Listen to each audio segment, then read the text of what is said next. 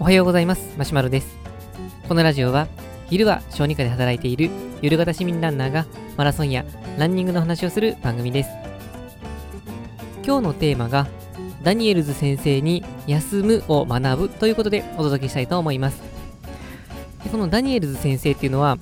えっ、ー、とダニエルズのランニングフォーミュラっていうそういう本がありましておそらくマラソンランナーある程度していればもう必ず1回は聞いたことがあるそんな本じゃないかなとは思いますえっとですね、実際買ってみると、まあ、結構まあ、まあ、分厚め、厚さで1.5センチから2センチぐらいの厚さで、まあ、A4 ぐらいのサイズがあるので、本当にこう教科書っていう感じの、そんな本です。もうまさにバイブルっていう感じですけれども、まあ、そこには結構ですね、科学的な根拠に基づいていろんなことが書かれてまして、まあ、どんな練習方法がいいのかで、その練習方法っていうのはどういうところを強化するために役立っているのか、で、その強化されて自分のレベルっていうのを、この VDOT、まあ、V ドットっていうそういう指標があるんですけれども、まあ、そういう指標を用いて、えー、説明されていたりとか、ものいろいろですね、この綿密に科学的にアプローチされているので、まあ、非常に勉強になる一冊です。でそのいろいろ書かれている中に、休むっていうことについても書かれていて、まあ、そこ非常にこう勉強になるところでありまして、まあ、ここを一緒にシェアしていきたいなと思います。まあ、特にここ最近でいくと、まあ、1月に足を痛めて、えー、走、休んだけども走ったら痛くなって、で、また休んで走ったらまた痛くなってっていうこの指の痛みに悩まされたあの2週間があったんですけれどもでやっぱりですねこのずっと走るのを続けていくと走らないっていう状況になると、まあ、非常に気持ち悪いんですね。まあ、習慣化できたっていう視点からすると、まあ、その気持ち悪くなってきたっていうのは、習慣化できているってことで、非常に、ま喜ばしいことかなとは思うんですけれども、ただその上考えると、やっぱりその、なんか走らないといけないなっていうこと、まあ、半分脅迫観念的な感じになっていますけれども、走らないとこう走力が落ちるんじゃないかとか、なかなか走れなくなるんじゃないかなっていう、まあ、そういう不安にもなったりもします。で、まあ、この不安っていうのはコントロールしないと結構大変で、結構悪いことを起こす可能性が出てきます。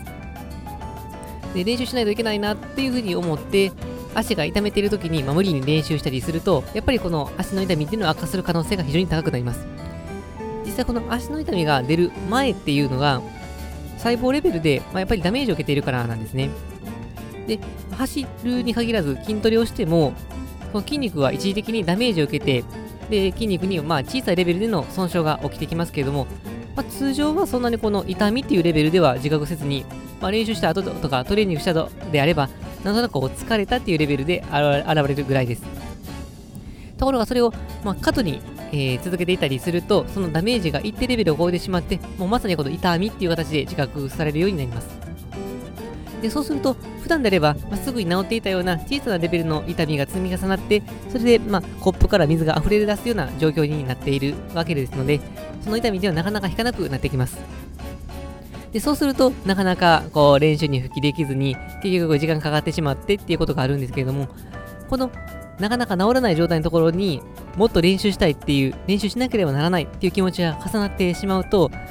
練習すると痛みがひどくなるし、もしなかったら総力が落ちるかもしれないしっていう、この2つの相反する気持ちが出てきて、で、その2つの相反する気持ちが喧嘩していくと、やっぱりこの精神的なエネルギーをガンガンガンガン使っていってしまいますので、もう走りに対する不安が出てきますし、でその不安っていうのをどんどんどんどんえ脳のエネルギーを消費していくと、まあ、日常生活とか、まあ、仕事とかいうことにも影響してきたりするので、やっぱりこの精神衛生上良くないんですね。で、その痛みが出てきた時に、まあ、どうするのが一番かっていうと、まあ、やっぱりこの休むですね。まあ、あの、怪我をした時に、こう、例えばまあ、それこそこう栄養失調とかなってたら別ですけども、通常の状態であれば、何かをしたからすぐ治るというよりかは、まあ、やっぱり時間が経てば治るっていう側面があります。まあ、もちろん、まあ、怪我、単純なこう怪我であれば、あの、治療によって、まあ、綺麗に治しやすくなるような、そういうものはあたりはするんですけども、まあ、かといって、1時間の2時間とか、1日で治るようなものではないですので、やっぱりこの休ませるっていうのが大事になってきます。で、そうすると、こう休むことによって、どれぐらいこう走りに影響があるのかっていうことを知っておくことによって、実は、まあ、安心して休める、そんな風になるんじゃないかなというふうに思っています。まあ、昔というかですね、まあ、僕が中学校の時に吹奏楽部が入ってたんですけども、まあ、吹奏楽部も、あの、まあ、口の、まあ、唇を震わせて、それでこの楽器を鳴らす、まあ、そういうものですが、練習しなくなると、やっぱりこの腕が落ちるというふうに言われてました。まあ、1日負荷なかったら3日間、3日分ぐらいの練習のロスになるっていう、そんな風に落とされて 毎日練習してた思い出があるんですけれども、まあ、これ吹奏楽部だけじゃなくて、まあ、いろんな分野で言われてそうな感じがあって、まあ、1日休んだら3日分のロス。まあ、こんなイメージがあるからこそ、1日も休まずに練習しないといけないなっていう、まあ、そんなイメージになるのかもしれないんですが、で実際この走るってことに関してはどうかっていうと、このダニエルズさんのこの VDOT、V ドットの指標によると、え確か4日か5日間ですね、休んでも実は走力が落ちないというふうにされてるんですね。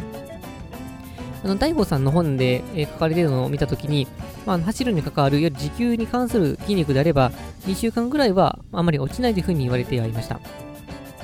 まあ、そうすると、まあ、仮に1週間休んだからといって、走力に大きな影響があるというふうには考えられないわけですね。で、えっ、ー、と、走力に影響する感じでいくと、2週間休んだどうか。これ2週間休むと結構確かにもう筋力も落ちてそうかなっていう感じが、イメージあるとは思うんですけれども、